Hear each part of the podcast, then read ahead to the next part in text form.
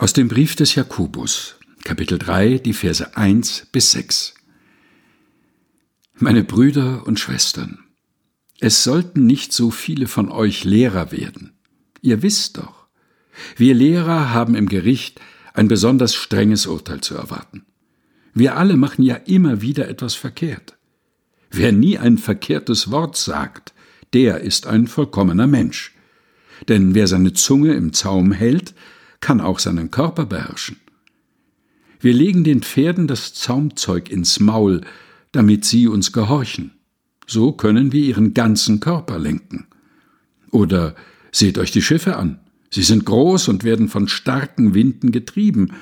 Doch ein kleines Ruder reicht aus, um sie dahin zu lenken, wohin der Steuermann sie führen will. Genauso ist auch die Zunge nur ein kleiner Körperteil und doch prahlt sie damit, große Dinge zu vollbringen. Seht doch, schon ein winziges Feuer kann einen großen Wald in Brand setzen. Solch ein Feuer ist die Zunge.